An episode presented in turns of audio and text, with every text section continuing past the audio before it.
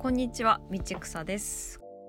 このラジオは私たちにとって一番身近な植物である雑草を生活に取り入れて暮らしを豊かにする方法を模索していく番組です。毎回一つの雑草を取り上げてその知られざる生態や身近な調理法活用方法など実体験を交えてお話しさせていただきますこのラジオを聞いて少しでも雑草に興味を持ちたまにはゆっくりとお散歩にでも出かけてみようかなというきっかけの一つになれたら嬉しく思います。はいということで2月も最終日となりましたが皆さんいかがお過ごしでしょうか？えー本日2月28日は千利休の忌日ということなんだそうですがお茶と植物といえばやっぱり茶花ですかね。茶花というのは茶室に生ける四季折々の花たちのことなんですけれどもまあこういった花を選ぶ際にはいくつかお約束事があるみたいなんですがまその中の一つにえ基本的には野山に自生しているお花を選んできて生けるということがあるんだそうですね。でこれは利休さんの残した言葉の中の「花は野にあるように」というものから来ているそうです。で実際に生ける時なんですけどこれが投げ入れという方法が基本になってくるそうですね。あの投げ入れというのは、まあ、器の中にそのまま入れるというような意味合いで例えば生け花の世界みたいにこう剣山を使って花を固定するだとか、まあ、あとはこう西洋のブーケみたいに何本かをあらかじめ束ねてから飾ったりとか、まあ、そういったやり方もあのあるとは思うんですけどただこの茶道の茶花においてはあまりそういった形は取らないということであくまでそのまま器に生ける。そしてその花が野にある様子をなるべく簡潔な姿で表現してみせるということですね。はい。これ口で言うほど多分なかなか簡単ではないんじゃないかなというふうに思いました。あのシンプルなだけにねどんな状態の花をまどんな器と合わせていけるのかっていうところにかなりこう一つ一つのセンスがすごく問われる世界なんじゃないかなと思いましたね。私自身はあの茶道のたしなみというものは全然ないんですけれどもただやっぱり摘んできたお花を一輪挿しに飾るというのは未だになかなか難しいなと思ってます。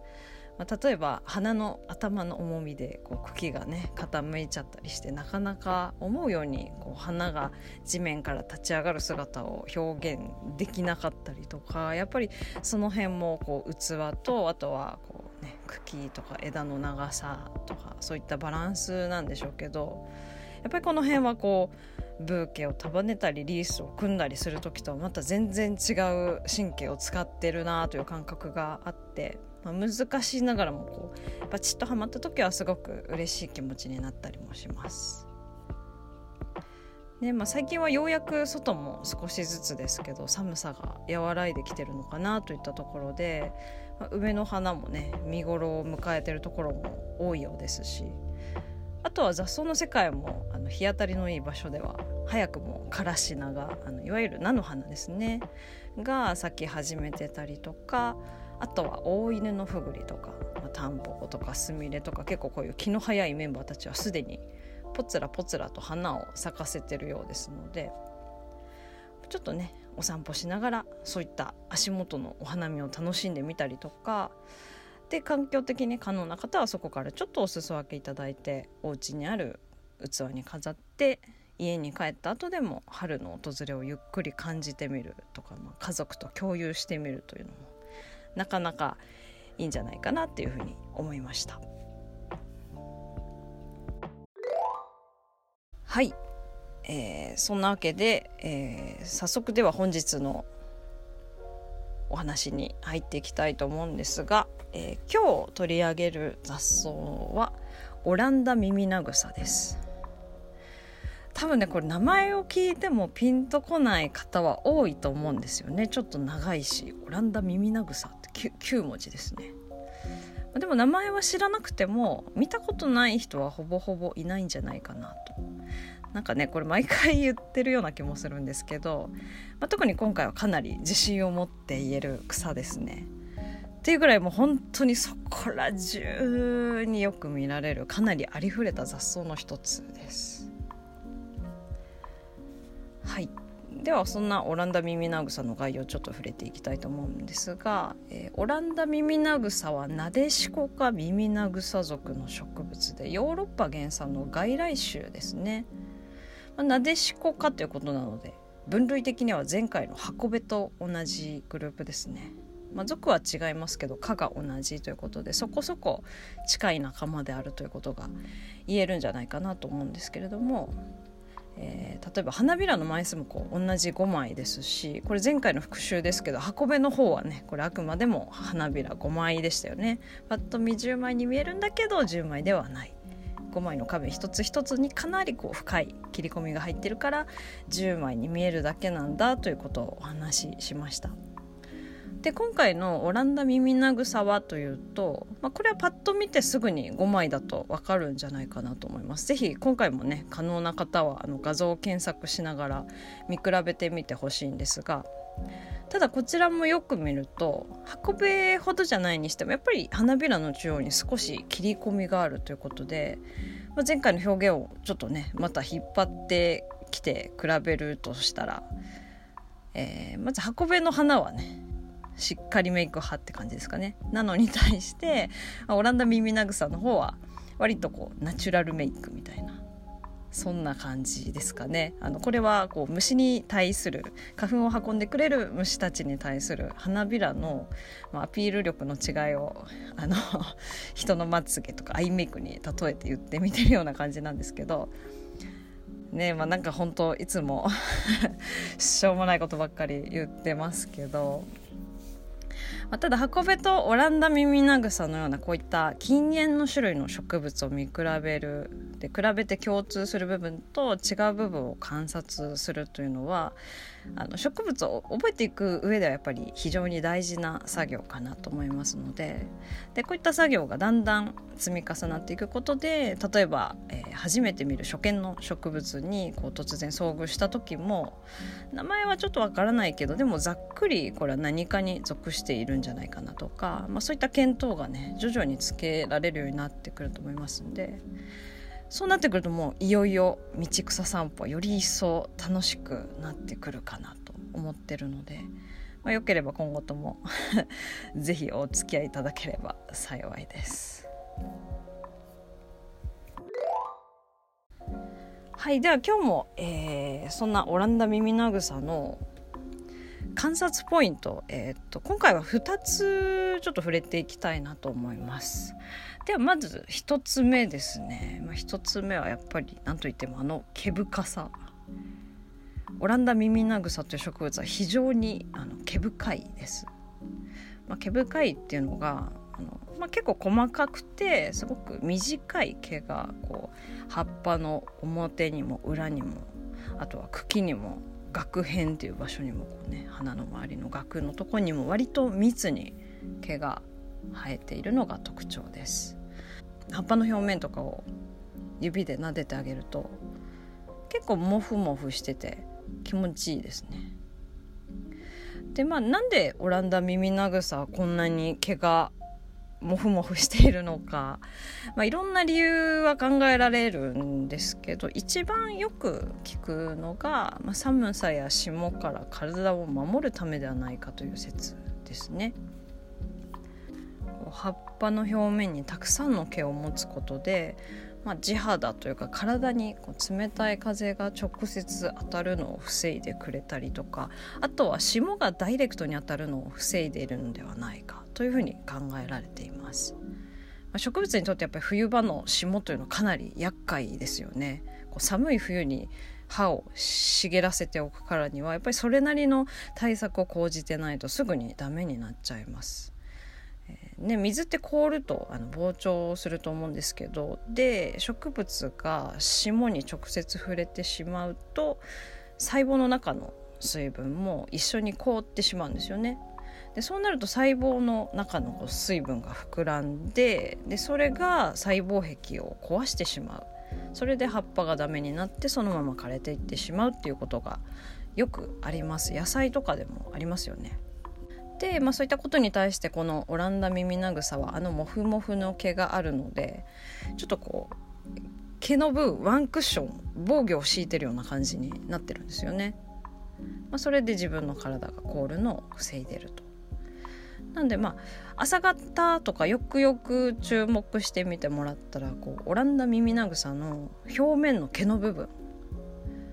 この毛の部分見ていただくとこの、ね、毛のところを確認して霜があの結晶化してる様子っていうのが、まあ、今の時期だったらまだギリギリ見られるんじゃないかなと思いますこうね寸止めバリアって感じですよね。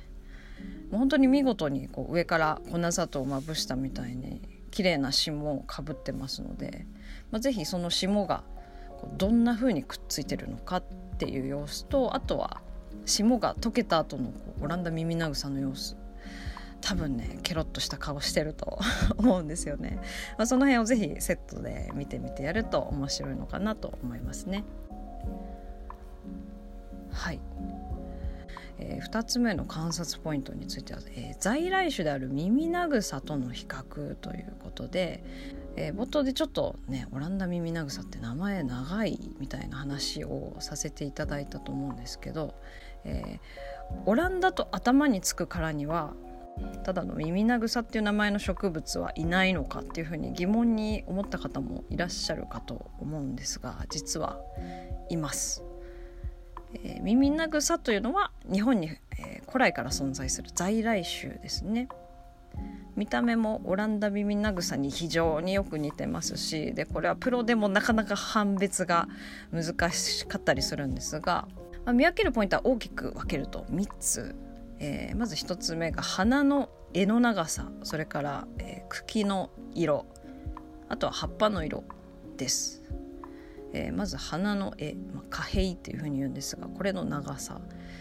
ここがね一番確実な特徴になるのかなという感じはしますよね。あの在来の耳なぐさの方がオランダ耳なぐさと比べてより長い傾向があります。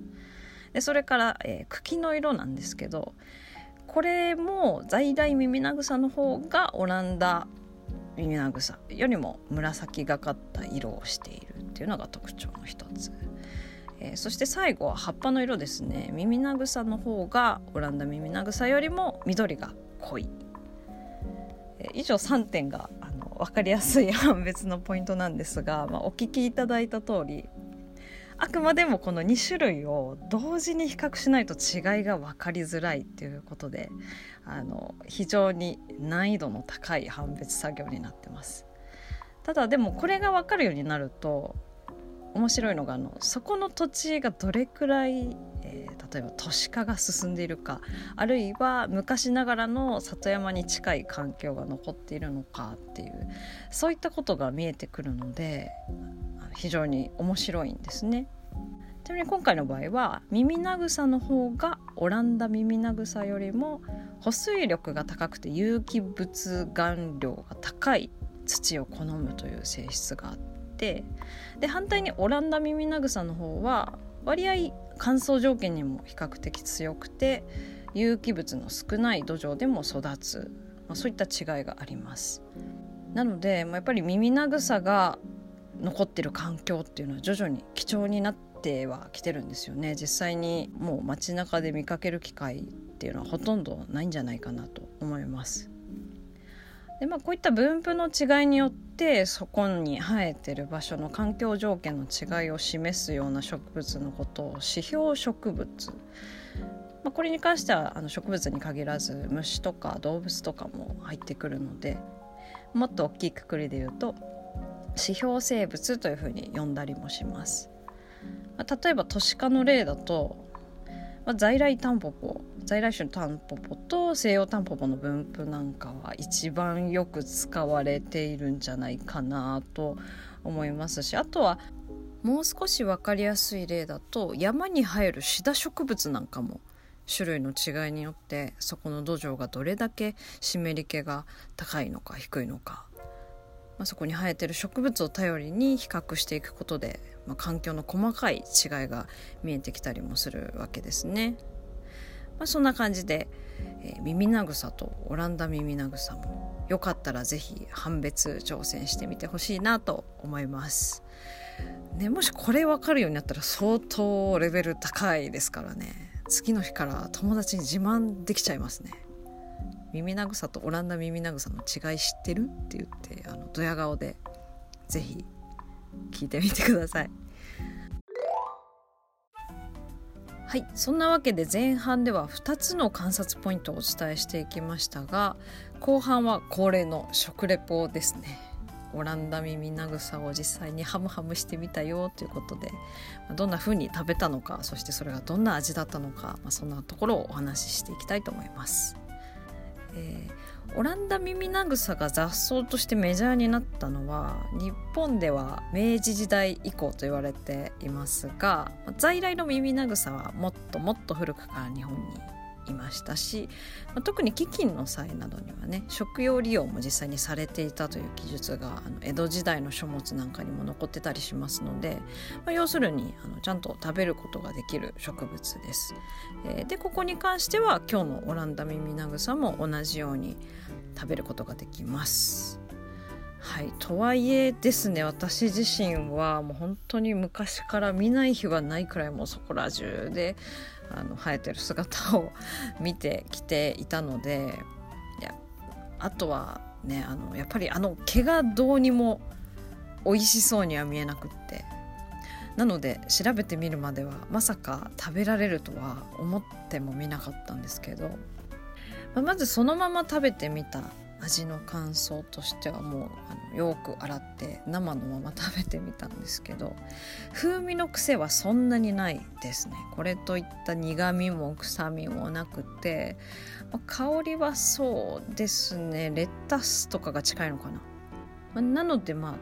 割と普段から食べ慣れたような味わいですんなり受け入れられそうな感じ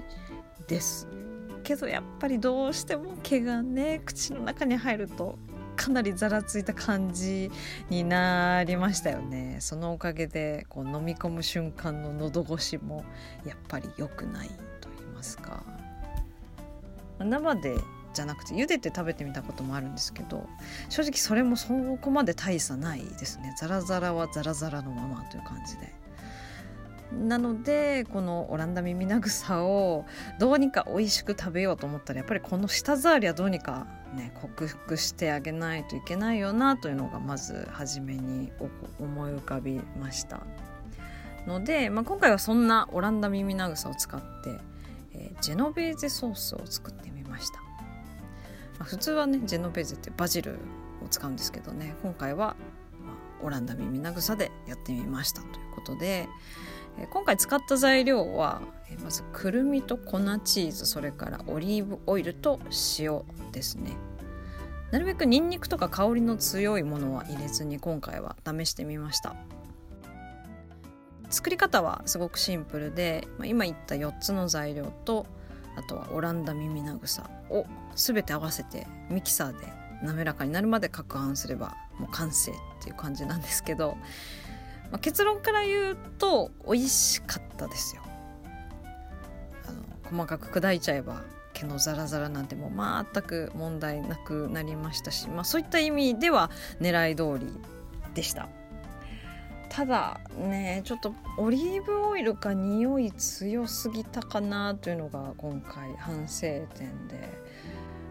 もう少し癖のない油で試した方がもっとあのレタスっぽい風味は活かせたのかなという感じがしましたなのでもし今度また作る機会があれば今度はオリーブオイルじゃなくて例えばグレープシードオイルとかあとは太白ごま油とかっていうね癖の少ないごま油があるんですけど、まあ、そういった香りが少ないものを選んでリベンジしてみようかなと思ってます。ちなみに今回作ったジェノベーゼソースはあのペンネというちょっとこう短いパスタですねあれを茹でたものとあえて食べたんですけど、まあ、今後もう少しちゃんとレシピを改良できたら、まあ、今度はね例えば茹でたじゃがいもとあえてみても美味しそうだなとかあとはモッツァレラチーズの上にねスッと垂らしてちょっとしたおつまみにしたりしてもいいかなっていうふうに思いましたね。まあ、皆さんも今の聞いてちょっと興味を持たれた方は是非いろいろ試してみて私にもあのレシピを共有いただけると嬉しいです。はいそんなわけで本日はオランダ耳なぐさについてお話しさせてもらいましたがいかがでしたでしょうか、えー、このラジオを聴いて少しでも足元の雑草に目を向けていただけたら幸いです。はい、そして今回はお知らせが2つありまして、えー、まず1つ目なんですがなんとこの度この「道草をハム」が Apple Podcast さんの「春を見つける」という特集の中に組み込んでいただきました。イエーイ、ね、春を見つけるってとてもいいタイトルですよね。でこの特集の中に入ってる番組さんは結構登山とかアウトドア系のラジオ番組さんも多いみたいなんですけどあの例えば、ね、芸人のひろしさんがやってる番組も入っててますしただそんな中嬉しかったのがこれちょっと内輪の話にはなっちゃうんですけど同じ樋口塾に入られてる金曜日の焚き火会という番組さんもこの「春を見つける」の中に一緒に入っててそれがまた嬉しかったですね。金曜日の焚き火会という番組は男性サラリーマン3人が毎週金曜日に実際に焚き火を囲みながら雑談形式で会話をされてるポッドキャストなんですけど、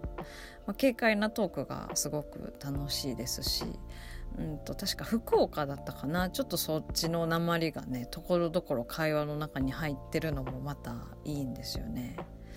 で話してる奥でこう焚き火のパチパチ弾ける音も聞こえてきたりしてすごくホッとするというかなんか自分も一緒に焚き火にあたってお話聞いてるような気持ちになれるのですごくおすすめです。あのぜひ聞いてみてください。はいでは2つ目のお知らせなんですけれどもイベントのお知らせですね。これは来月の3月12日の土曜日に下北沢で行われるポッドキャストウィークエンドというイベントに参加させていただきます。私道草は農系ポッドキャスト協同組合の一員として皆さんの農産物を販売する傍らもしかしたらちょびっとですけど雑草のおにぎりとかも作って、えー、道草をハムを実際に体験というか味見してもらえるようにしようかなと思ってます。ね、ちょうど昨日あのどんなことをやる？っていう話し合いを Zoom でみんなで集まってやってたんですけどなかなか面白いアイディアがあのたくさん上がってましたのでどうぞお楽しみにっていう感じですね。でこのイベントの詳細はまた概要欄にリンク貼っておきますのでご興味ある方は是非ご覧いただければと思います。是非遊びに来てください。はい。まあそんなわけで、えー、本日も最後までお聴きくださいましてありがとうございました。どうぞ素敵な雑草ライフをお過ごしください。ではまた。